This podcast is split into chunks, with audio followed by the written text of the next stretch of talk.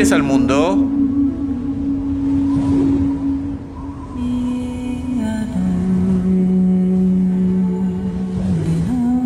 Esto es...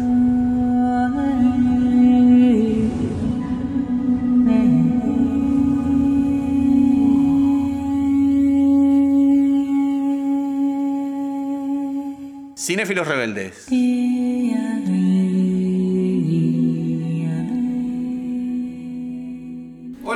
Bienvenidos al programa número 43 de Cinéfilos Rebeldes y esta vez de manera presencial en el estudio después de un año y medio más o menos, más de un año y medio, un montón de tiempo, ¿eh? Y bueno, como todos saben, por la pandemia. El día de hoy para hablar de la película Dune, Duna, del director Denis Villeneuve, y también vamos a charlar eh, de algunas otras cositas. Hoy cuento eh, con la presencia de Santi Urigón y Cristian Torres. ¿Cómo andan chicos? Tanto tiempo, ¿eh? Sin vernos acá en el estudio. ¿Cómo va? Tanto tiempo, sí, de juntarnos. Vía Zoom, ahora por suerte nos podemos juntar de, de manera presencial y, y ya no va a haber estos cortes de que uno se queda tildado, ¿no? Y vamos a poder hablar más tranquilos. Un poquitito y- más e tranquilo incluso con, vez. con mejor audio, ¿no? Sí, sí, totalmente. Bueno, un gusto volver a la presencialidad. Por suerte nos tocó volver y bueno, a disfrutar de esto, ¿no? Mientras nos deje la pandemia. Por lo sí. menos es, es- es una vacación que nos está dando y, y bueno, de si en el momento hace falta volver al Zoom, volveremos, pero aprovechemos que este momento lindo que nos está dando la pandemia, esta pausa, esperemos que, que sea más que una pausa, ¿no? Sí, total. Vamos a estar hablando de la película, como les dije, Dune, y un poco también de cómo fue ir al cine eh, en este tiempo, ver películas, ¿no? Porque la mayoría de nosotros estuvimos viendo películas de manera de, en streaming, ¿no? Sí, por suerte podemos, hemos podido vol- volver al cine. Este, fue raro al principio, fue, como diría ahora sí, raro.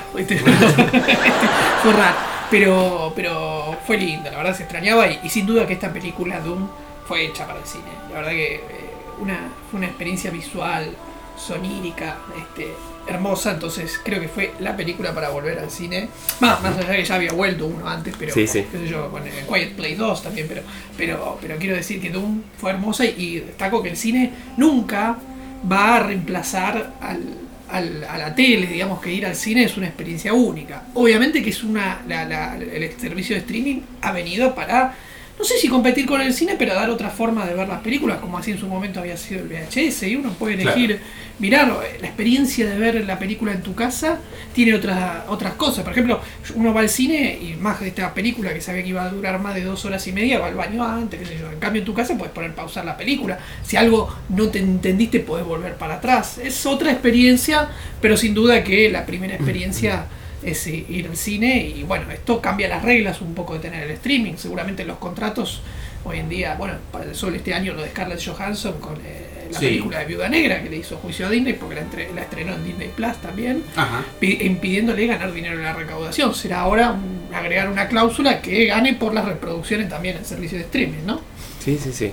Sí, también eso y digamos de el cine, ¿no? En, en época de pandemia, como comentaban ustedes, eh, hubo muchos perjuicios. Por ejemplo, en el tema de las mediciones, me parece como que todavía eso no está totalmente pulido. En el sentido de que eh, no se puede medir bien exactamente el éxito de una película vía streaming. Eso también es perjudicial para la industria, para los actores, para todo, digamos, el cine en general, me parece, ¿no? Claro, es, verdad. Y además tampoco te pide eh, una película que se estrena en cine y streaming simultáneo. Tiene poco en cine, pero mucho en streaming. ¿Pero que le fue mal a la película en cine? O una estaba leyendo que no la vi, hay una película de Dave Batista en eh, algo del estadio, no sé, no la vi. Sí. Eh, Netflix que le fue un fracaso absoluto en cine hace dos años y ahora está en Netflix y es la película número uno en el mundo de Netflix esta película y es un éxito rotundo en Netflix. Eso hace al éxito de la película también, digo. Claro. Bueno, y con respecto a, a Dune, eh, Dune se estrenó en streaming también eh, al mismo tiempo En que Estados? Unidos sí. Ah, acá no. Acá está llegando. En el- la, la plataforma de HBO Max ya, ya está por... Bueno, pero esto es otra cosa. Uno veía antes una película en cine. Ajá. En el VHS tardaba año y medio, dos. Y ni hablar para la tele, ¿viste? Este, qué sé yo, me acuerdo La Roca recién se estrenó en Telefe del 2001 y en cable un año antes. Claro. O sea, y la película era del 95, digo, tardaba 5, tenías un lapso de 5 años desde el cine a la tele. Estos plazos obviamente se fueron achicando, achicando cada vez más, o después ya había plazos menores, pero hoy en día ya podés tener la, te- la película en la, en la tele, eh, vía legal obviamente estamos hablando, Sí, ¿no? sí, No, no, no, supuesto. es, este, eh, ya a poco tiempo nada estrenada. Ujú. Y también, digamos que para los directores, ¿no? Más que nada por ese tipo de película de tanque, así como de ciencia ficción, donde es muy importante, como decía Santi, eh, verla en un cine, tener la experiencia de disfrutarlo, sobre todo por, por los paisajes, por todo lo que ofrece la película en sí. Y disfrutarla en vía streaming o verla en la televisión no es la misma experiencia. Supongo que los directores no deben estar muy contentos con que su versión llegue en simultáneo, tanto en cine como en streaming, ¿no? Claro, porque antes al VHS llegaba después. Tal cual. Y bastante tiempo después, a Sí. veces. Sí, sí. No era que era algo simultáneo, estreno Tal en cual. cine y en VHS. Bueno, es algo que tendrá que, obviamente, la industria adaptarse. Este, también el, el- el cine todavía no recupera todo su esplendor porque, bueno, la gente todavía está medio temerosa de ir al cine. Sí. Pero de a poco va a ir. O sea, el que le guste ir al cine no va a dejar de ir al cine porque tenga la opción de verla en streaming. Este, eh, en especial una película que te interese. Por ahí otra que no te interese, no, decís, bueno, esta la veo en streaming. Pero la que, la que de verdad te interese la vas a ir a ver al cine. Sí. No sé si notaste la, la- la poca gente que hay en los cines, ¿no? Yo, la verdad, yo fui un viernes, eh, no a ver esta película, pero fui a ver Halloween Kills, que era su primer semana, y éramos como mucho 20 personas en la Sí, sala. ah, sí, tal cual. Eh, Sí. 20 personas, sí, sí. sí. Bueno, fuiste a ver una película con un pu- a un pu- igual en Estados Unidos la rompió. La rompió. Acá sí, no sé sí, cómo sí. le fue, en Estados Unidos la rompió. Sí. Lo que decir que fuiste a- acá en Argentina un público que va a un público muy particular, no Sí, es que cualquiera va a ir a ver. Pero Doom, sabes que yo fui un domingo a la tarde y estaba lleno el cine, lleno. De hecho, no tenía, este, viste, el principio era que vos sacabas la entrada y te bloqueaba la- la- las sillas Sí, alrededor. Ya no tenía nada bloqueado. No. Entonces no, no me quise sacar el barbijo para comer algo. Pero, Y no, tal cual. pero, pero bueno, pero eso es tema mío. Pero quiero decir que estaba llena la sala. Me sorprendió. Ah, mira. Y sí, es, es, es todo un universo que tiene sus seguidores también, ¿no? Claro, sí. Gran cantidad de Sí, seguidores. sí, sí, pero acá había público muy variado, ¿viste? De ¿Ah, sí? adolescentes, eh, muy jóvenes, hasta gente grande. Este, la verdad que, que- que- que me sorprendí.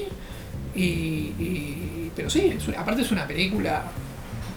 Sí, es un universo. Y siempre Dune tiene esa, tuvo siempre esa mitología. Esa ¿no? mitología, sí. Sí, sí. Yo quiero aclarar de que de mi parte, por lo menos, eh, yo tengo muy poco entrenamiento en Dune, ¿no? No tengo el libro, lo único que vi en su momento fue la película de 1984 que, de David Lynch, que en realidad no me gustó tanto ya en esa época. Pongámonos en contexto, el año anterior yo había visto el regreso del Jedi y después me ponen a Dune y a mí me pareció como una película muy retro, es decir, eh, no sé, me parecía una película de los 60, realmente no, no me parecía muy atractiva visualmente. Eh, sí destaco las actuaciones que eran, eran buenas, pero no, no me gustó en general la película de David Lynch.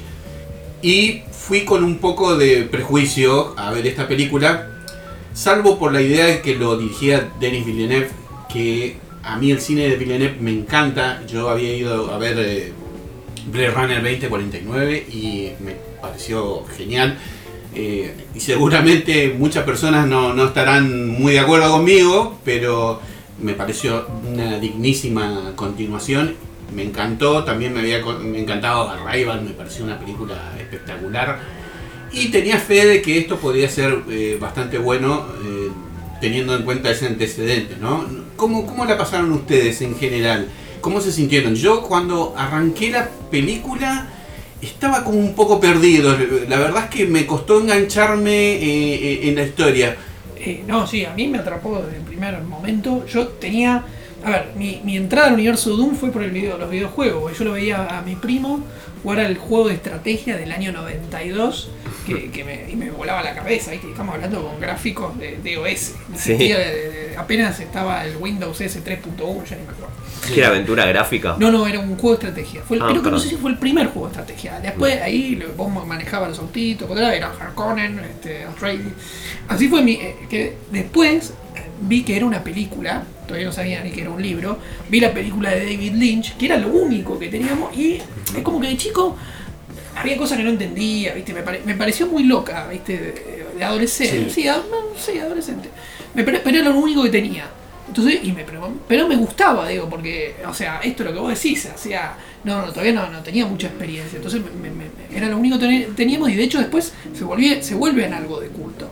Y después Sci-Fi en los 2000 saca su versión que está buena, pero obviamente el presupuesto era Ínfimo. La, verdad que era ínfimo y, y se notaba. Sí, esa no la vi. no Esa la- era- hizo dos, una en 2000 y otra en 2003, sacando otros los libros posteriores. Es una miniserie, ¿no? Es una miniserie, claro.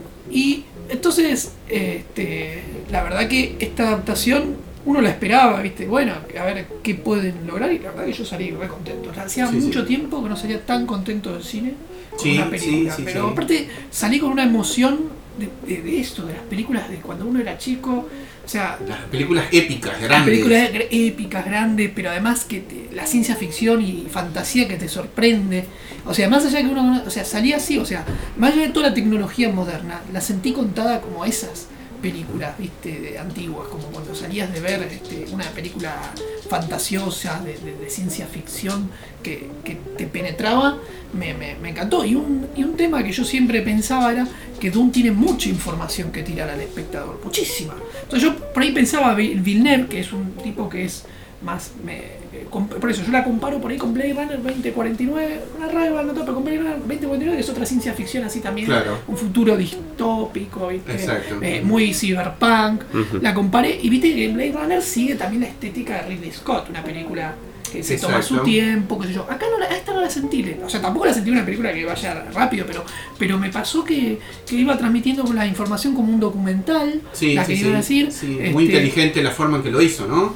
Exacto, y entonces eh, la, la sentí todo el tiempo muy llevadera, o sea, sentí como que me estaban contando una fábula. Cuando uno es chico, viste, y uno le lee, entonces la- es como que me, me- me penetré en la película. Esas escenas en donde él eh, empieza a ver como una especie de diccionario visual eh, te- son súper informativas, ¿no? Exacto, te tira las reglas de él, de- o sea, esto que tener los gusanos, cómo, Los cami- cómo caminan cómo los fremen para sobrevivir, o sea, te va ¿Qué son los Fremen? que son los fremen, te va tirando toda esta información, porque eso, tienen tanta información que dan, que de hecho hay un montón de información que queda afuera, que calculo que la, se la guarda para la segunda parte. Sí, Este, encima, qué riesgo, ¿no? Estrenar una película sin todavía estar confirmado si se iba a hacer la segunda parte o no, cosa que se confirmó después, en Claro. virtud de lo- de- del éxito de, de la primera, pero pues, imagínate si no, no- si no le, no le daban vía Claro. Nos quedábamos así como, uh, Que ya ha pasado, digamos, en la industria. que ya ha pasado totalmente, pero bueno, acá es directamente, es como si el Señor de los Anillos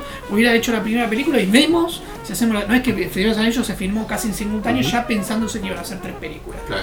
Acá es- obviamente se- el libro les permite tomarse un tiempo, ¿no? Así que, este, porque hay lapsos temporales, pero, pero, este, eh, veremos qué pasa, ¿no? Yo salí muy contento, no sé vos, Chris.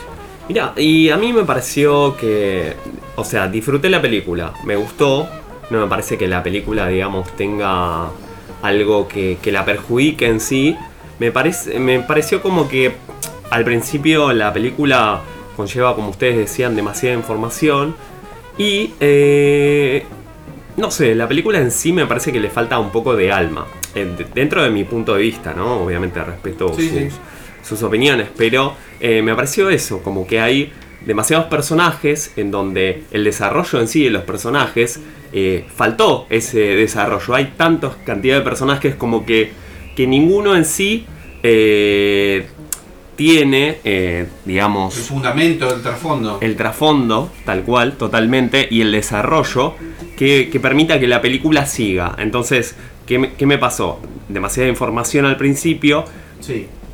hasta que eh, la Después película arranca, claro. claro, hasta que la película arranca y la película como que no tiene demasiada acción hasta la parte del medio que es aproximadamente el ataque, esto que sucede que, que- que al imperio digamos eh, le caen con todo el armamento y la parte de la cena y todo eso, que, que eso está muy bien de la película, me encanta. Eh, pero eso me faltó, como que le faltó un poco de alma a la película eh, de emoción en los personajes en sí, porque siento que los personajes algunos están muy bien, algunos eh, mejores que otros, pero eh, en, en sí me, me- me faltó eso, ¿no? E- Ese, ese vacío. Pero Claro, bueno, Yo creo que en ese punto estoy bastante de acuerdo con vos. yo creo que la, en ese punto la llevan mejor quienes tienen algo de Dune antes. Claro. Es decir, la gente que se leyó a lo mejor el libro o tiene la versión de 1984, prácticamente arranca la película y vos ya estás sabiendo quiénes son los malos, este, quiénes son los héroes, eh, y qué personaje es cuál, ¿no?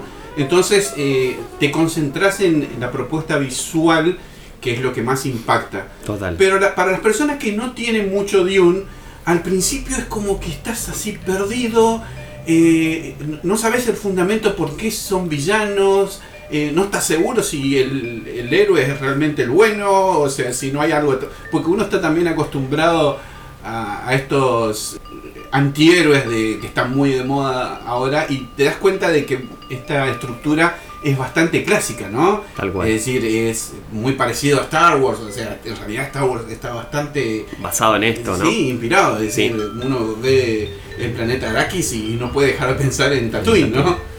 Claro, sin duda. Este, ahora si querés hacemos una breve historia de, de Sí, sí, sí, sí, Pero quiero agregar algo de lo que están diciendo, porque viste que hubo alabanzas entre Villeneuve y Christopher Nolan, que Christopher Nolan Sí. es, un, es otro eh, director, digamos, de blockbusters, pero a, su vez no blockbusters tontos como Godzilla y King Kong, sino No, que total. tratan de darle algo al espectador, lo que piense. Y por ejemplo, a- como vos decís lo de la información, obviamente que tiene la ventaja que dice Ale que por ahí conocer, aunque sea mínimamente, quiénes son los Harkonnen, quiénes son los Atreides, ya esa información la asimilás más rápido, pero me dio, yo creo que dio tiempo a asimilar cierta información. En cambio, por ejemplo, Sí. cuando vi Tenet, que la pude ver, Tenet va, ta- o sea, la última película de Nolan, que no le fue Sí. tan bien, Tenet ti- tira tanta información sobre los viajes del tiempo ahí, y pero la película va tan rápido que no me dio tiempo para mí a procesarla. O sea, ent- la entender no es difícil de entender. O sea, pero es como que, viste, no te deja procesarla, viste. Entonces, Claro. creo que acá hubo un poco de procesamiento, pero sí, es que es mucho, y de hecho no tiró toda la información porque sabía que si no iba a marear. Yo creo que en eso es muy bueno Villeneuve. Eh, había hecho lo mismo en Blade Runner, que mucha gente lo toma como una película lenta por eso, ¿no? Porque tiene su ritmo, tiene su cadencia. En Dune también pasa exactamente lo mismo, es decir, por ahí uno no lo siente, cuando el que conoce el, el universo de Dune, eh, no lo siente como algo lento y estirado. Pero seguramente la persona que lo ve por primera vez Sí, no- eh, lo debe sentir como, oh, eh, Sí, sí, sí, y sí. ¿Qué es esto? ¿No? Es, es- es- Eh, es este eh, David Lynch, eh, lo- como vos comentabas antes del podcast, lo eligió hacerlo con, con Molete, con ¿cómo se llama? Con Pancarta. Con Pancarta, sí, Pancarta, sí. O con la hija del emperador que te va narrando. explicándote que es la, que es la especia melange, que o sea, acá te lo explica un poco, pero bueno, también este, quiero decir que te tira cierta información, o sea, por lo menos te dice que la Ojo, a mí me encanta cómo lo hace. Sí, sí, sí, ¿eh? sí, es un documental. Es un documental, sí, sí, sí. Es, inclusive cuando van viajando en, en esa nave en forma de libélula y, y van hablando de, de los gusanos, de que... de- o sea, te van contando de- las reglas de ese universo, Claro, ¿no? exactamente. Cómo, cómo van este, minando la, la, la- la especia. Exactamente. Este, tienen los problemas de los gusanos, tiene que venir una máquina a sacar el- la máquina. Que como eso me hace acordar del videojuego. que estaba- Ah, estaba eso. Sí, sí, sí, sí. Este, así que, no, y aparte como decía, era un juego de estrategia, con lo cual los combates también iba en, en esa, en esa línea, más allá que acá era cuer- más cuerpo a cuerpo. Este, pero bueno, Dune, como vos dijiste, es, una, es un universo. Es un, un universo, universo. que de hecho se expandió, siguió su hijo, Sí, sí, sí. Fra- escrito por Frank Herbert, ¿no? después siguió su hijo escribiendo. Yo no leí el libro, así que no voy a comentar. eh, Claro, la- sí, la sí.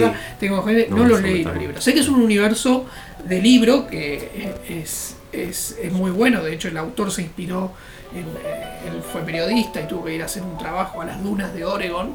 Y, y ahí fue donde empezó a pensar la, la historia, que se pu- fue publicándose en varios libritos, hasta que una editorial le, le aceptó este, hacérselo todo junto, sale el libro y se convierte en un éxito masivo. Y ahí siempre empezó, obviamente, la idea de adaptar la Doom al cine. Claro. Y de hecho, este, Ajá. hubo, hubo diferentes este, intentos de, de- de adaptación de la película. Sí, lo, lo- lo habían soñado ya desde antes. Una de las, personas, ¿no? de las novelas más vendidas ¿no? de ciencia ficción de toda la historia, básicamente. Sí, Recibió sí. un montón de premios. y- Década del 60, me parece. Década del ¿no? 60, Eh, 65. En el 65 sale el libro. Sí. el primer intento empieza en los 70, lo iba a ¿De dirigir película? de David Lean, que es el director de Lawrence of Arabia.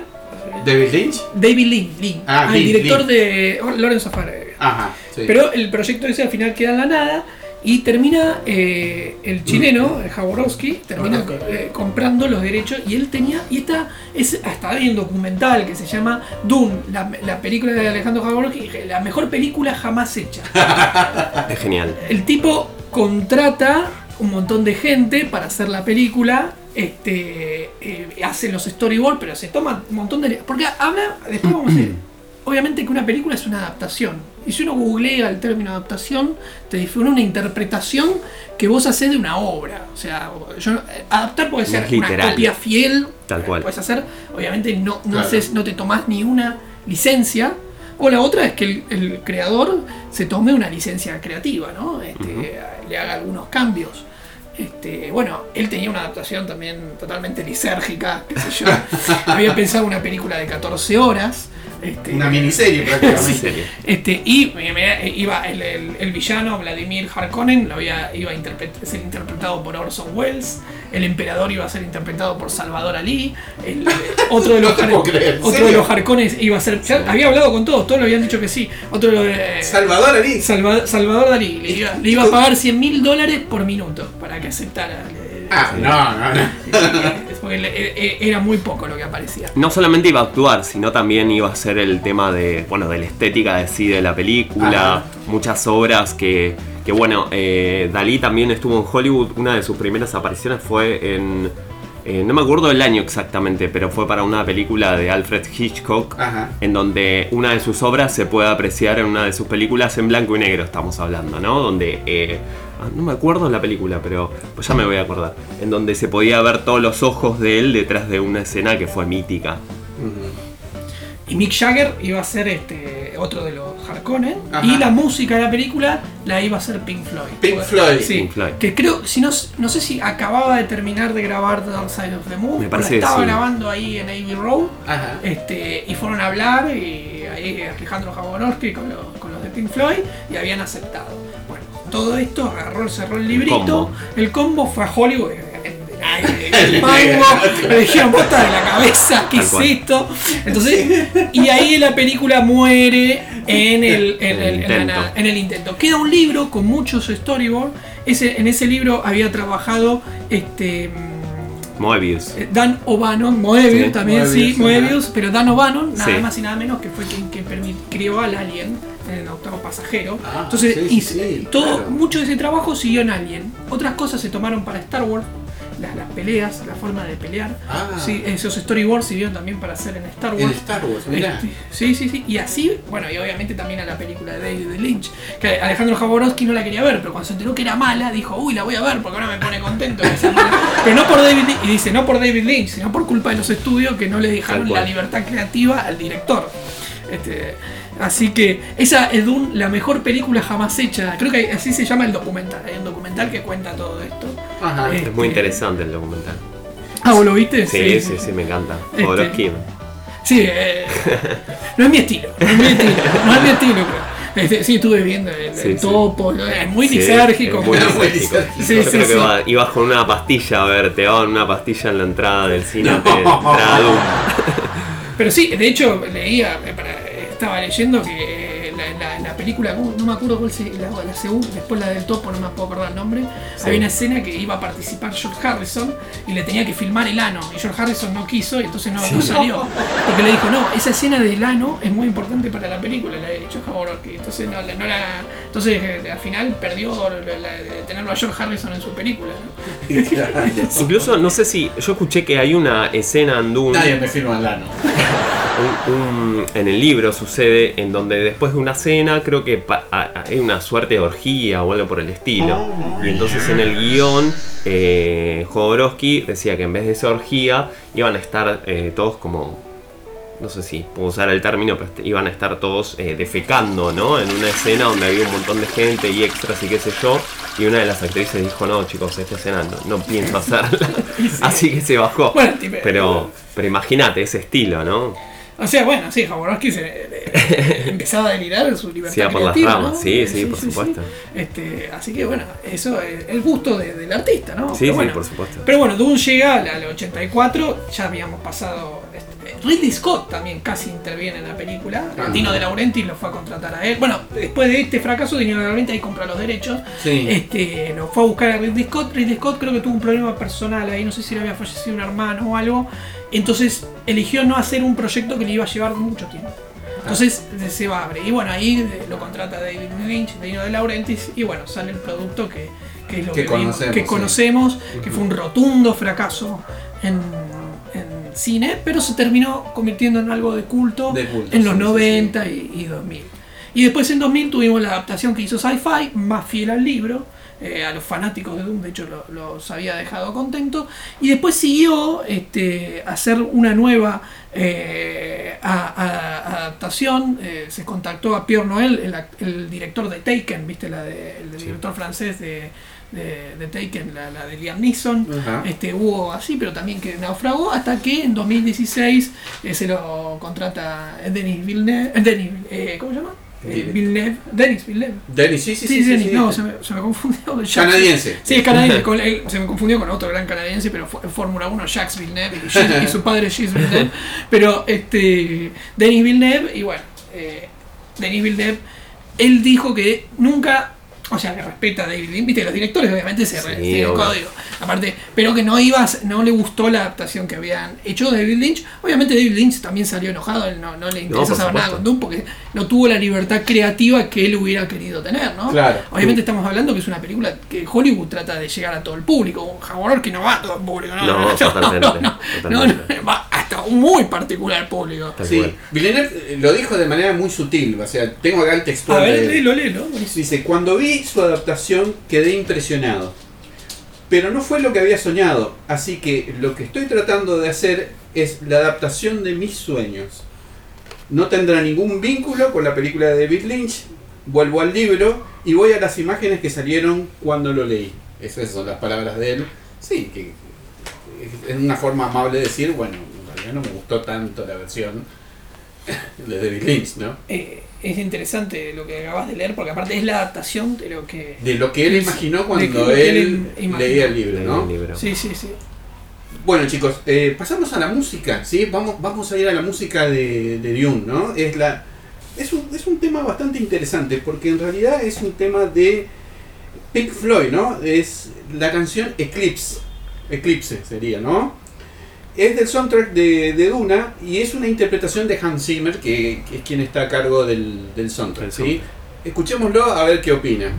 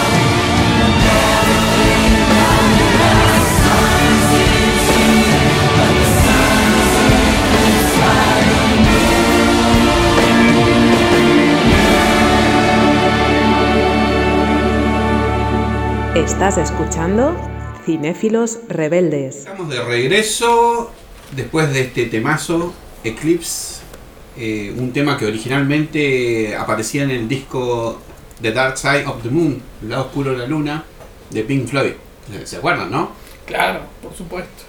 Y justo que estamos, esta conexión que hubo entre Pink Floyd y Doom en esta película, la mejor película jamás hecha de Alejandro Jodorowsky, que bueno, cómo hubiera musicalizado Pink Floyd este eh, Doom, por ahí, por ahí hubiera sido como el 2001, viste, que, que combina con la música, bueno, qué sé yo, algo que nunca Ah. sabremos, pero queda por lo menos este tributo que hizo este, Claro, Hans Zimmer, sí. Eh, no hay que hablar de Hans Zimmer, que es uno de también de los grandes musicalizadores de, Sí. de bandas sonoras del cine, ¿no? Absolutamente, absolutamente. Quería hablar un poco también de la propuesta visual de la película, eh, la estética. Eh, yo no sé si ustedes eh, lo notaron, creo que lo hablamos con vos, Santi. Ese estilo como retrofuturista, no sé, es, un- una estética para mí bastante novedosa dentro de lo que es el cine de ciencia ficción. Aunque ya tuvimos algo de eso en Blade Runner eh, 2049, ¿no? ¿Se acuerdan que en Blade Runner eh, basó su estética visual en la de Ridley Scott?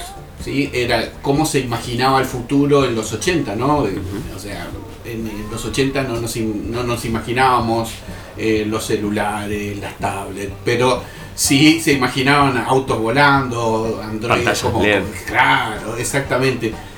Entonces Villeneuve partió de esa estética y la envejeció o la evolucionó, vamos a decir, 30 años, y ahí es lo que tuvimos en, Blade Runner 2049, que para mí fue un logro estético fantástico, me encantó. Pero en el caso de, de Dune eh, tenemos otra cosa, ¿no? Es, es una estética, parece como, es un mundo futurista, pero muy analógico, ¿no? Bueno, exactamente. Eh, o sea, interpreta bien al libro. Exactamente. libro, obviamente no, exi- no existían las computadoras como es hoy, ¿sí? A su vez también hay una explicación dentro del universo Doom por qué el hombre no depende de las máquinas. Ajá. Obviamente que tuvo un problema con las máquinas y el hombre decidió prohibirlas en este universo. Y ya eh, en la época que estamos en la historia de Doom, eso está totalmente resuelto. Pero lo que logra Villeneuve es esto, que no recurre a la facilidad de por ahí inventarnos alguna... Este, a incluso la, la escena que está mirando en el documental, este, no es que se ve algo como si fuera futurística, como hiperrealista, sino parece algo más eh, analógico, más de la época antigua, Sí, ese sí, sí. holograma. Eh, o Un sea, holograma como que se ve como viejo también. Claro, ¿no? la, tecnología parece antigua, el helicóptero, y Vélula es un helicóptero, lo- los botones, no es que tiene una pantalla digital. De LED ni nada, claro, claro. Licencias que incluso se podría haber tomado, pero no, hasta eso respeta y lo logra bien. Y también tiene una visual, una paleta de colores muy sencilla, viste, unos grises, o sea, en, especial en Arrakis, que eso, no abundan los colores, ¿no? No es que Sí, no. sí, a diferencia, por ejemplo, de Blade Runner 2049, de donde tenemos muchos colores Claro, muy ochentoso. muy ochentoso, muy cyberpunk. Entonces, esa es la gran diferencia que uno la puede comparar con su anterior película de ciencia ficción. Claro. Esto por ahí es más parecida a Rival, que tampoco tiene una paleta de colores muy amplia. Este, acá también, pero yo creo que va con el contexto de la película. Pero la película transcurre claro, ce- claro. centralmente en un planeta desierto y un universo que es más, este, ¿cómo se dice? Eh, mo- mono, monocromático. Monocromático. Monocromático, claro. Sí, sí, sí. Sí, me pareció a mí, dentro de todo, me gustó bastante la estética. eh, con respecto a la película en sí, bueno, este director siempre nos ha deleitado, sobre todo como comentaba Ale con Blade Runner y demás. Y en esta eh, me pareció que dentro de todo, como este retrofuturismo, pero no pasa lo mismo que con Star Wars, ¿no? Donde teníamos Claro. todo la chatarra, lo sucio, lo, Lo lo- sucio. lo abandonado, ¿no? Acá tenemos otra estética completamente distinta donde eh, está todo ordenado, pulcro, Sí. no hay, digamos, suciedad de- dentro de ese retrofuturismo, ¿no? Me Claro. pareció, por lo menos. Sí, está la, la arena nada La más. arena nada más, tal cual. Pero, pero- digamos, dentro de la indumentaria y todos los personajes en sí, no, no hay algo como sucio, embarrado, no hay algo desgastado, incluso los trajes, ¿no? Sí, el sí, diseño de producción que tiene la Bueno, película. muy interesante lo que decís, que eh, los Atreides vemos como su, su estética ordenada, claro, solemne. claro, los, los Harkonnen también, eh, su estética oscura, ya, o sea, bien marcada, más grotesca, o sea, eh, Y el planeta del desierto, los Fremen, ahí sí vemos ya la suciedad, todo, que son tipos que tienen que vivir en el Sí, sí. desierto, donde directamente tienen que usar un traje que les recicle el agua porque no hay agua. Exactamente. Y lo que vos habías dicho, Santi, eh, est- está fundamentado en el libro. Sí, extraje una partecita del libro en donde cuenta que 10.000 años antes la raza humana purgó todas las máquinas que replicaran la mente humana en un evento llamado Jihad Butleriana. ¿sí? Pedazo de nombre, ¿no? Eh, y de ahí surge la Biblia católica naranja, en donde el primer mandamiento es no harás una máquina a semejanza de la mente de un hombre. O sea que partimos de un futuro eh, sin computadora, es decir, eh, No, básicamente, ¿no? De hecho, el- el- los que hacen el trabajo de la computadora son hombres que han evolucionado para hacer eso. Claro. Como vemos al asistente de, de- de las distintas casas. Claro. Hacen el rol de una computadora. Que no, no, eh, que no es un universo donde las computadoras hayan querido derrotar al hombre, sino evitar de darle a otros hombres la oportunidad de manipular máquinas para derrotar a otros hombres. Entonces, Exacto. por eso prohíben las máquinas. No, no es como Terminator donde Skynet Claro. eh, Claro. combatimos con Skynet. No. Aparte, eh, tengamos en cuenta el contexto en, en que se escribió esta novela, ¿no? Es decir, estamos hablando de la década del 60 en que no existían las computadoras como la imaginamos, como la vemos hoy, ¿no? Eh, No, y de hecho, y lo, que no llegamos a ver en la película, sí se ve en la de David Lynch, es cómo, viajan la- la- las naves, ¿no? Cu- ¿Cuál es el, el- el- el usuario que usa la Spice Melange para viajar de forma segura? Ese, este, Claro. ese- eso todavía no lo vimos en esta película, calculo que lo veremos en la segunda. En la, en la de David Lynch se ve ese, el monstruo ese así en la, en la pecera, por así decirlo. Ah, que- la pecera, Que ajá. es el que le permite, es el navegante que les permite a, a- a los Hacer los viajes. hacer los viajes interestelares. Que se ve como, que en la película acá se ve como un tubo, ¿sí? Es como un, un Eh. tubo gigante. que- es decir, uno puede intuir de que va de un planeta a otro a través de ese tubo, es una cosa Exactamente. grande. El Spy Milan sería el petróleo de nuestro mundo, si querés. Es lo Sí, único sí, sí. que permite el viaje interestelar. Por Sí, eso la, la, susta- la especia, digamos, ¿no? la- la- la- la- la especie- es la, la sustancia más importante de- de- de- del universo. Claro, Y, además un ser- solo planeta. Además de ser una papota importante, aparentemente, ¿no? Claro, imagínate, o sea, es lo único que permite los viajes estelares. de- o sea, este también es muy interesante.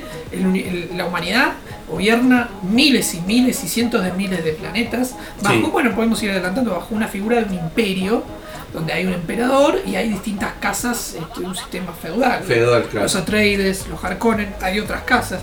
Esto muy similar a Game of Thrones, ¿no? Por así decirlo, porque, o sea, los sistemas antiguos, ¿no? Donde obviamente hay un emperador, pero el emperador depende de sus eh, vasallos, de sus líneas de nobleza que le garanticen mantenerse en el poder. Sí. Y no sabemos por qué eh, le saca el- la familia, la casa Harkonnen, Héctor Epidabe, tenía la administración de, de lo cual De le daba una fuente de ingresos muy alta. De- ¿Y por qué, lo, por qué lo saca de Arrakis y lo manda a los Atreides? Este, a- a- Bueno, un poco la película te, te lo sugiere, me parece. Es decir, se- es decir si, si bien no es muy explícito, pero parecería que lo meten a los Atreides como para eliminarlos. Claro, exactamente. ¿Pero por qué? Claro. Claro, eso ¿por es lo que no sabemos. ¿Por qué, por qué no lo sabemos? Eh, también no sabemos bien qué quieren las Bene Gesserit, o sea, que tienen eh, un poder funda- fenomenal en este universo. Claro. Las vemos ahí, sabemos que están, de hecho están todas vestidas de negro, todo. Es el famoso, el poder en las sombras, lo- literalmente lo interpretan así, vistiéndose de esa manera. Las Bene Gesserit tienen la voz. Las que- brujas que también se les conoce, ¿no? Que controlan todo y ahí tenemos una similitud Con, con la fuerza. Con la fuerza. sí, tal cual. Sí, sí. este, eh, las Bene Gesserit, este, eh, ellas manejan el poder en las, en las sombras del emperador. Y de hecho manejan mucho lo de las casas. Y de hecho, eh, eh, ellas habían querido que Jessica, la, la esposa de Leto Atreides, tuviera una hija. Una ellas hija, pueden claro. controlar si tienen una hija o un hijo. Y Jessica iba a tener una hija, debía tener una hija para que se case con alguien de la familia Harkonnen. Y ahí que nazca el famoso Juan, The One, The sí. El, el y, elegido. ello- y con ser controlado por Benny Gesserit. Pero ¿qué hace Jessica? Como se entera que el marido quería tener un hijo, ella decide tener un hijo y lo decide entrenar igual en, en las artes de la Benny Gesserit.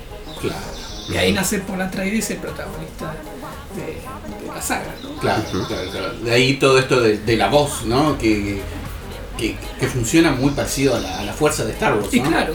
Y un punto, ya que estamos hablando de los personajes, es que Sí. creo que el cast, perfecto. Perfecto, sí, sí, sí, No. absolutamente perfecto. Me encantan todos los actores como están, ¿eh? Tan No bien- dejaron a nadie afuera igualmente. Stellan Metieron a todos. Stellan Skarsgård, Haciendo del varón Vladimir Vladimir Harkonnen. Harkonnen.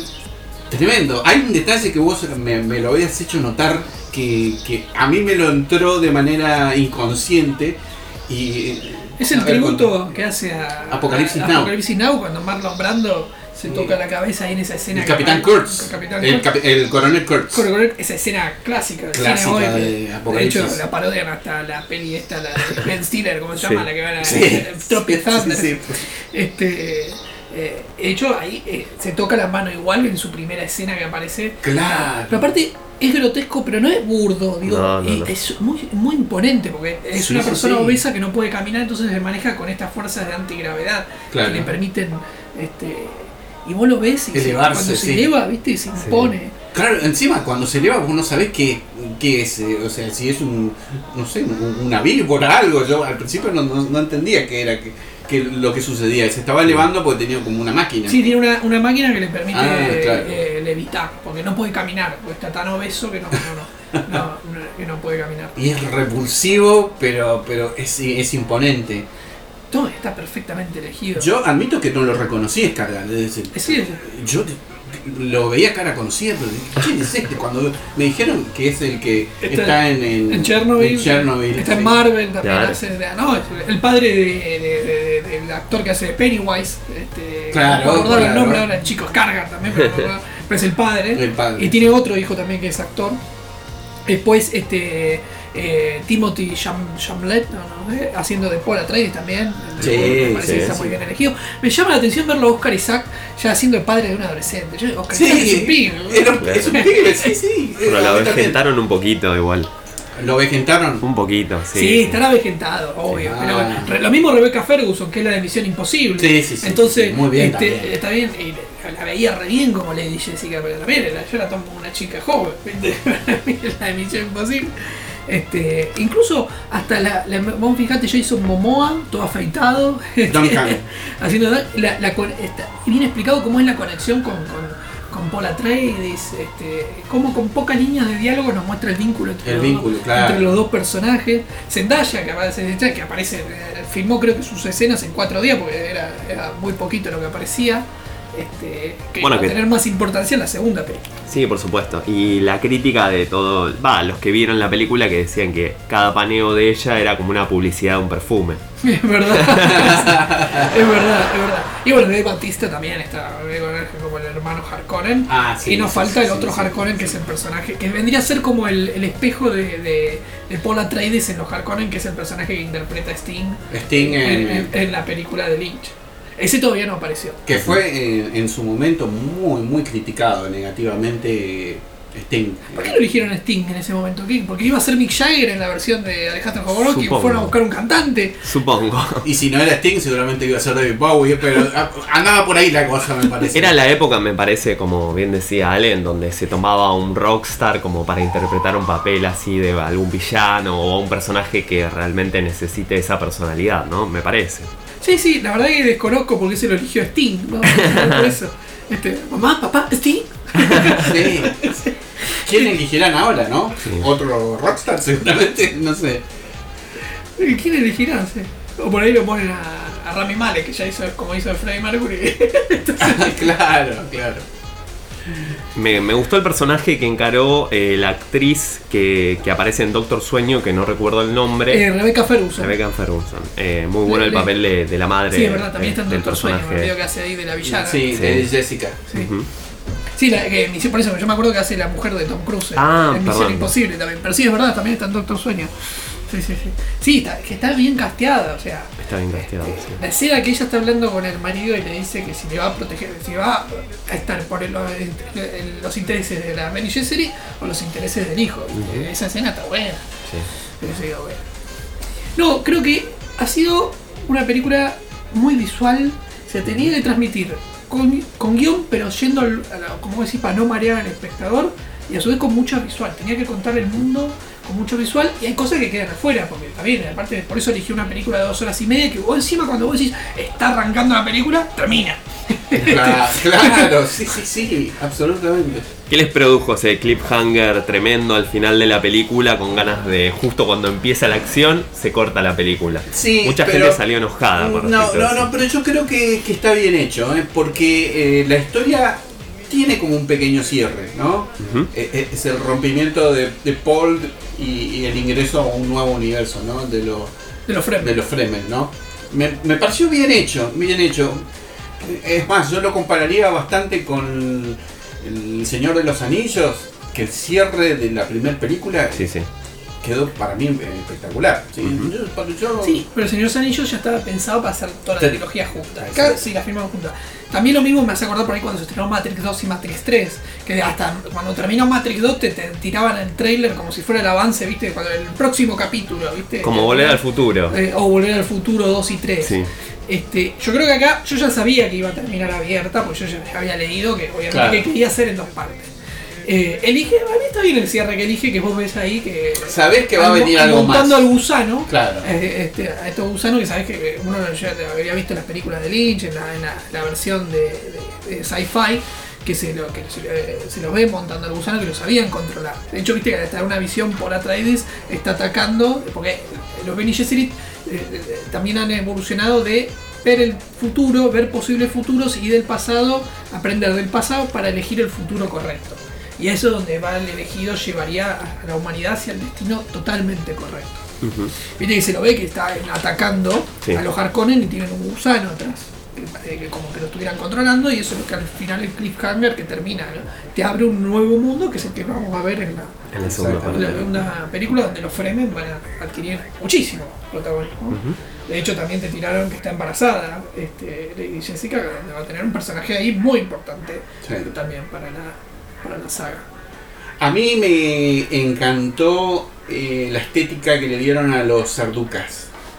Eh, ese, ese ejército imperial con, con el lenguaje eh, propio que tienen ellos. Claro. Me pareció impresionante. Como serían como los espartanos de- de- del imperio, digamos. Sí, ¿no? sí, la guardia Ujú. del emperador, que la, la usan para atacar a... Eso es lo que falta. ¿Por qué el emperador le da a los Harkonnen? Claro. Eh, ahora, obviamente se sabe por qué, pero quiero decir... Este, Que lo fundamenta en la película. Lo ¿no? va a fundamentar la segunda película. A los Arducas, es así, esa escena, aparte también un planeta, viste, también sobrio, gris. Sí, sí, sí, totalmente. Sí, sí, sí, oscuro. Eh, y se ven como que están haciendo unos rituales de sangre ahí. Y la música ahí. Y la música. Wow. Sí, no, no, Yo creo que la música acompaña las escenas. Porque no es una banda sonora que vos digas como Batman cuando hizo que. Bola de chan, chan, o sea, Claro. eh, en un superhéroe. Acá es una música que conecta, en la, o sea, necesitas ver las dos cosas. No hay que escuchar, viste, te quedas como por ahí de Star Wars, podés escuchar Claro. la banda sonora y te acordás de la escena de la película, pero. Acá yo siento que van conectados. Acompaña, claro. Acompaña. Acompaña la película. y no elige usar mucho, no sé, no soy músico, pero quiero decir, no es que escuchas mucho instrumento, sino que pareciera ser más eh, sonido del ambiente elegido a propósito para que es musicalizar esas escenas. No sé si así lo sintieron ustedes. Sí, sí, sí, absolutamente, totalmente de acuerdo. Y aparte esto del leitmotiv eh, ya pasó hace varios años, o sea, desde los 90 que no tenemos una música, una marcha que acompañe a una película de ciencia ficción que vos reconozcas que, que tal música pertenece no a, a cierta película. Eso Claro. ya han pasado Pero- varios años de eso. De- Porque encima acá no es que hay un. Vos tenés los leitmotiv, pero no Sí. tenés un leitmotiv así como que vos Como, lo ves a. Darth Vader, ya, ya, ya tenés la Claro, marcha imperial totalmente. empezado. ¿entendés? Claro. El, eh, Indiana Jones. Indiana Jones. Michael Myers. Claro, exacto. etcétera. Sí, tal cual, Son tal cual. leitmotivs, o sea, cuando va a aparecer empieza el organito, eh, ¿viste? claro, sí, sí. sí, sí, sí. O sea, escuchar la música es el personaje. Acá, Acá. es otra cosa. Es otra cosa. lo sí. que elige Hans Zimmer. Y obviamente. Bueno, es una característica de Hans Zimmer también, ¿no? Sí, por completo. sí, Eh, en Blade Runner pasa exactamente lo mismo. Claro. Bueno, ¿y les parece pasar a la música? Vamos, ya que estuvimos hablando de Sting, eh, vamos a escuchar una, una canción de, de Sting. Desert Rose. Ahí vamos.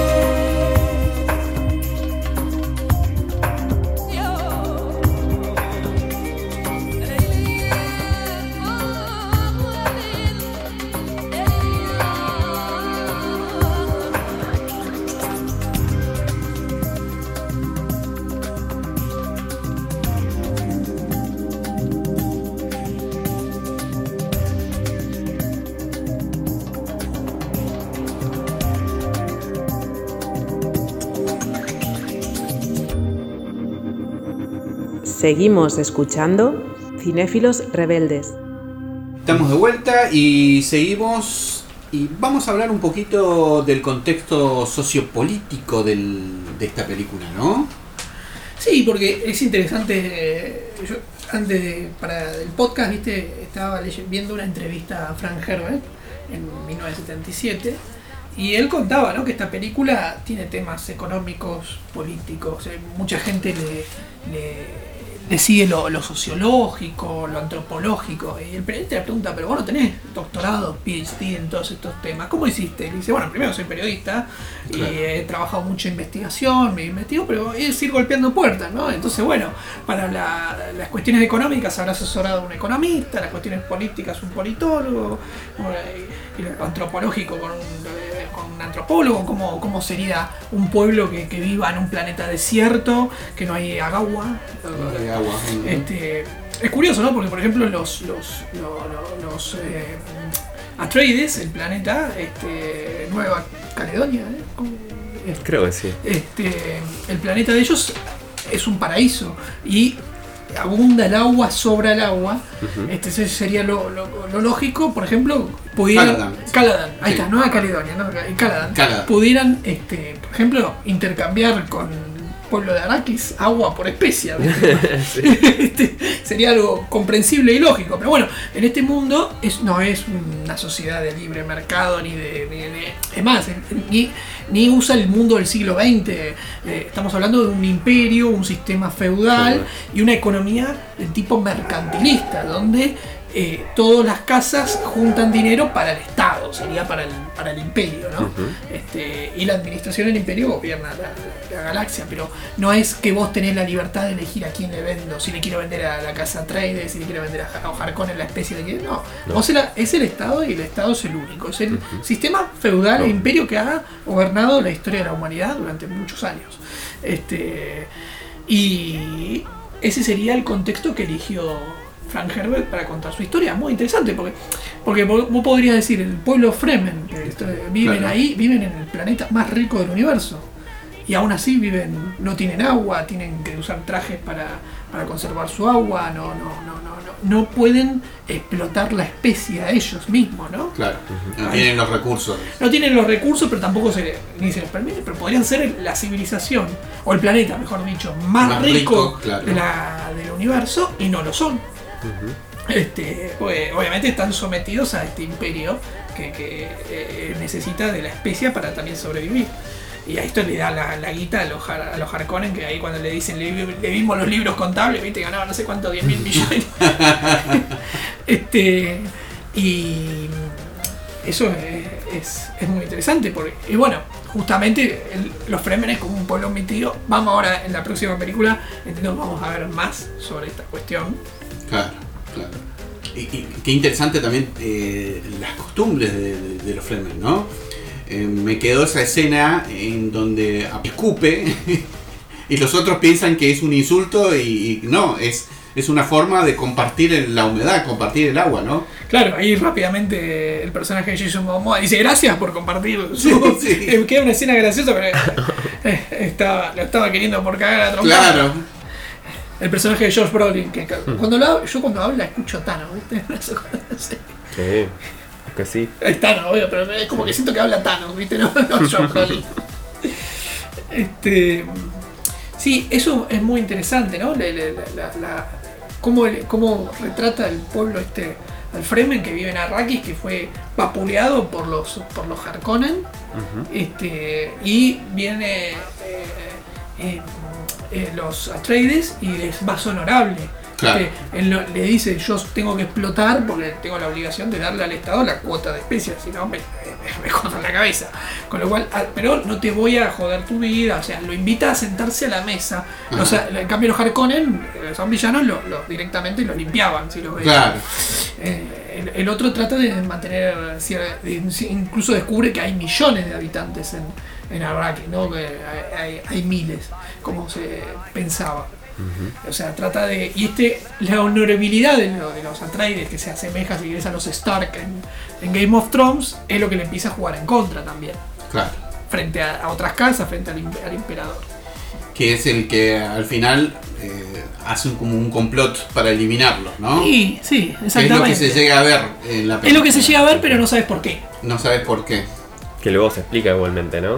Sí, sí, sí, sí, sí. Y yo entiendo que en la próxima película iban a explicar. Yo calculo que aparecerá el personaje del emperador, que no sé quién, qué actor interpretará al emperador, a quién elegirá, este, teniendo en cuenta que tuvimos a Salvador Dalí Sí. en la. En la Salvador de- Dalí. No, no, que, que quiso hacerlo. Jawa- eh, Jodorowsky. Jodorowsky. Sí, sí, Eh, sí. no sé quién, el actor que hizo en David Lynch no, es- no, no es conocido, ¿no? No. No. No. Ahí está Mac von Sydow, este, también, que estaba joven, pero no, el que hace el emperador no. No, no era. ¿Sabes quién que se- sería un buen emperador? El actor, el ¿Quién? que hace de Tywin Lannister. Yo Sí. creo que le quedaría bien. Sería muy buena, ¿eh? Le quedaría bien el personaje. Sí. Bueno, y vamos haciendo así eh, un resumen, una síntesis de qué les pareció la película en, en general, eh, si los dejó satisfechos. A mí me pareció una película, una ciencia ficción muy seria, para nada ligera, para nada divertida, pero me encantó. Eh, yo realmente eh, voy a esperar la, la segunda parte. Eh, no sé qué opinan ustedes. Sí, sí, estoy de acuerdo. Claro que eh, al hacer una película eh, de estos tanques, de Hollywood incluso, creo que es una película que apela a hacer algo distinto, por lo menos a darte un, esto, un, un juego intelectual de que trates de, eh, a- de que te llegue algo más, que no es solamente Claro. Godzilla vs. King Kong o películas de superhéroes, eh, qué sé yo. No, trata de, de- de aportarte algo, que te vayas pen- quedándote pensando en estas cosas, ¿no? Incluso, déjame agregar algo más que toca Sí. Frank Herbert en, en su, en su libro, que hoy es un tema muy, muy, muy medular, que es el tema medioambiental. Fíjate Claro, que claro, en, el- claro. en el- en la, en la película hablan de que Arrakis podría ser terraformada y ser un paraíso, y tener agua, y tener abundantes recursos naturales, pero perdería la especia, lo cual sería contraproducente para todo. Entonces por eso eligen seguir manteniendo Arrakis, pero esta idea de, del medio ambiente, ¿no? del, del cuidado del, del medio ambiente, ya es un tema que toca la película donde, eh, por ejemplo, el, el planeta de los de los, de, de los Atreides es un planeta donde el agua abunda, es un paraíso natural, la gente vive bien, es muy querida en su, en su pueblo, en su planeta natal, los, los Atreides. En cambio, Arrakis es un desierto que es imposible vivir, yo no sé cómo haría, eh, muy hostil, no Claro. podés caminar ni por la arena porque te comen los gusanos. Este, y aún así, la, la vida ha logrado, incluso esto te lo muestra muy bien este Villeneuve, mostrándote este conejito, viste, que se pone así a la Sí. mañana y logra sacar con la humedad, La humedad con el- el- orejitas, las orejitas y sacar el agua, ¿no? Muy, Sí. muy interesante cómo logra la evolución y cómo el hombre también evolucionó a vivir en un ambiente tan hostil como, como Arrakis. Sí, sí. Eh, vos, Chris, eh, ¿cómo, ¿cómo la llevaste en general la película? Este, ¿Crees que vas a mirar la, la- la continuación? ¿Te, Sí, te- sí, te por atrajo? supuesto. Sí, sí, por supuesto. Me atrajo la película. Obviamente eh, me gustó. Eh, me pareció esto que, que había dicho al principio de- del podcast, que eh, no me terminó a llegar. Sí, esto Ujú. lo de los personajes. le faltaba un poco de alma, como comenté un poco de la película. comparándolo así con otras películas épicas del estilo. Eh, me faltó eso del Señor de los Anillos que comentabas vos, ¿no? Esto de, tener un poco de, mm, de cariño por los personajes. Eso me faltó también. Ah, empatizar. Como que un empatizar un poco más con los personajes. O sea, todas las cosas que, que revela o va mostrando o, o se va desarrollando en la película eh, es lo que hace que yo no me haya podido encariñar tanto con los personajes. Pero bueno, sí, la verdad que la película está bastante bien. Vamos a darle una oportunidad más y vamos a ver la segunda parte en donde se va a desarrollar eh, por concreto ¿sí? la película en sí. Estéticamente es impecable, obviamente, no, no tengo nada para decir sobre la película y es un director que realmente siempre me sorprendió. Sí, Entonces, sí, sí. eh, para bien. Entonces, bueno, eh, vamos a dar una segunda oportunidad y ver qué, qué nos puede mostrar.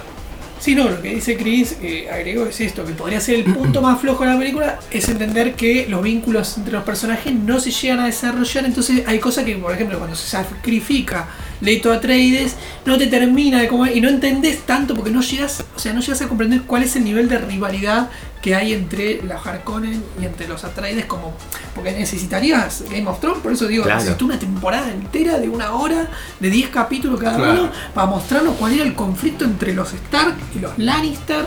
Este, eh, eh, Y, y- y acá, o sea, no, al tener que tirarte tanta información, explicarte qué es la especie, el mundo, todo, los personajes por ahí es lo más, es lo más que Flojo, le faltó enfatizar, pero bueno, es muy difícil también de lograr. Por Sí, algo por encima supuesto. eligió contarlo así en dos películas, películas. e incluso tiene ganas de seguir contando lo que viene aún después de la que pase en la segunda película.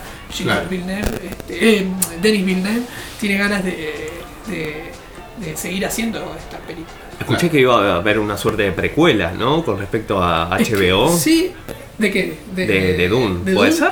Puede O- ser. No Por sé menos- si tiene relación con la película en sí, Ah, pero. Y secuelas también. Pero Ah, sí, secuelas sí, también. hay mundo precuela, secuela. Hay No. libros. eh, Hay libros. Ah, eso sí, hay Eh, material para.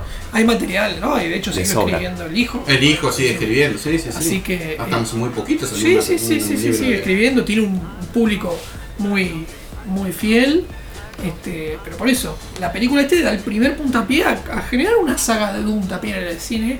Y yo te digo, salís contento, me, es como que por ahí genera una nueva tanda de algún fan de como a Star Wars generó un impacto en su momento. En su Esto momento, puede llegar no te digo algo parecido a Star Wars, ¿no? pero algo similar a que el universo Doom, que es tan querido en las novelas, como, así como muchos se hicieron fan del Señor de los Anillos con las películas, ¿no? Claro. Eh, no, y no, no conocían el libro, no habían leído el libro y el universo del Señor de los Anillos o Harry Potter lo mismo, ¿no? Sí, sí, sí. Harry Potter eh, es otra saga de películas que llevó también a muchos chicos a, a que quieran después ir a leer Claro. encima los libros. Pero, a- pero además de esto digo que se generó un universo de películas, por ahí con Doom tengamos este primer paso, ¿no? Claro, Sí, sí, por el supuesto. mismo Villeneuve dijo, eh, este va a ser un Star Wars pero para adultos.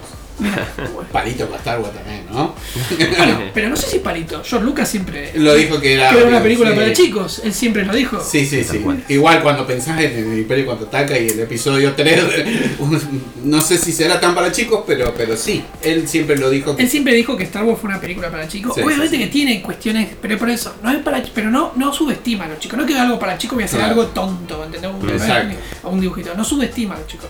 Por eso cuando George Lucas saca las precuelas y le quiere dar un toque más, eh, Más político. Más político, pero eh, además otras cuestiones él dice, es una película también para chicos, las precuelas con alguna edad. Claro. ¿Vos qué querés? ¿Que te, te emocione igual de cuando tenías 8 años? No, porque, y de hecho los chicos que fueron chicos con las precuelas, que hoy están teniendo 30 años, 25, 30 años, aman las precuelas. Además, las inclusive le gustan más que el- la- la- las clásicas, ¿no? Sí, sí, sí. Claro, exacto, tuvieron su revancha las precuelas después. Entonces, sí, sí. por, este, porque no, no- el que había sido chico cuando vio Star Wars original, y bueno, obviamente esto también. O sea, no sé si es un palo para Lucas, pero Mm. porque quiere decir que quiere que eh, interpretas algo más, porque Star Wars, quieras o no, es la historia de un de- de- del camino del héroe. Claro. Acá no tenés un camino del héroe tan así Tan como, formado, ¿no? tan Tan formal definido. como, como es en Star Wars. Tal cual. Sí, sí, sí. Bueno, y antes de despedirnos, yo quería dejar algunos saludos a nuestros seguidores. eh, tres seguidores. eh, eh, Marcelo José Mosquera, que nos escucha bastante frecuentemente y nos estaba preguntando qué pasaba con los podcasts, que no nos No. juntábamos. Bueno, el problema, bueno, básicamente ya lo habíamos explicado, fue por la pandemia, no nos estábamos juntando y, y, bueno, era bastante complicado también a veces eh, con el Zoom.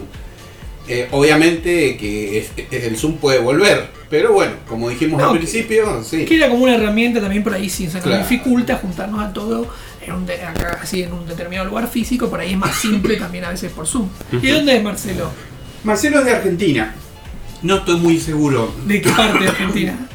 Eh, es de, de Argentina. Después tenemos a Lincoln Andrade, que es de Santiago de Chile. Eh, él nos había dejado una, una película para recomendar. Muy buena la película, Escape en tren se llama. Y Lara Coy, que siempre está ahí presente, eh, nos escucha y además eh, eh, siempre está dejándonos comentarios. eh, quería saludar ¿Y dónde es ella. ella? San Lorenzo, Santa Fe. Bueno, pero bueno. Escuchamos a, saludos a Santa Fe y a Santiago de Chile. también. Sí. Bueno. donde estén, nos estén escuchando, porque también nos escuchan en España. De todos México. lados. Sí, sí, unos cuantos lugares. Bueno, y ustedes que vieron la película, ¿qué les pareció? ¿Sí, ¿La sintieron lenta? Eh, ¿Les gustó más la versión de, del año 1984 de David Lynch? Bueno, dejadnos tus comentarios y no dejen de soñar que el cine los ayuda.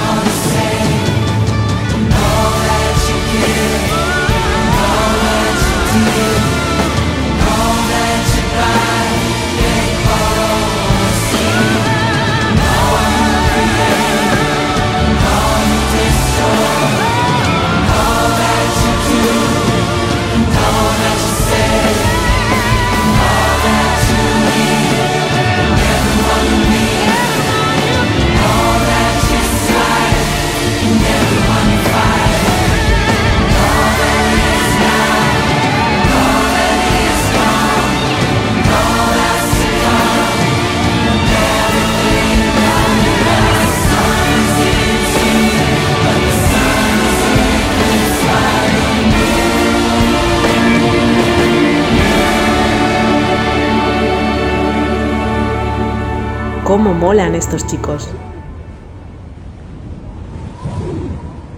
Síguenos en Facebook, en Instagram y escúchanos en Spotify y en iBooks.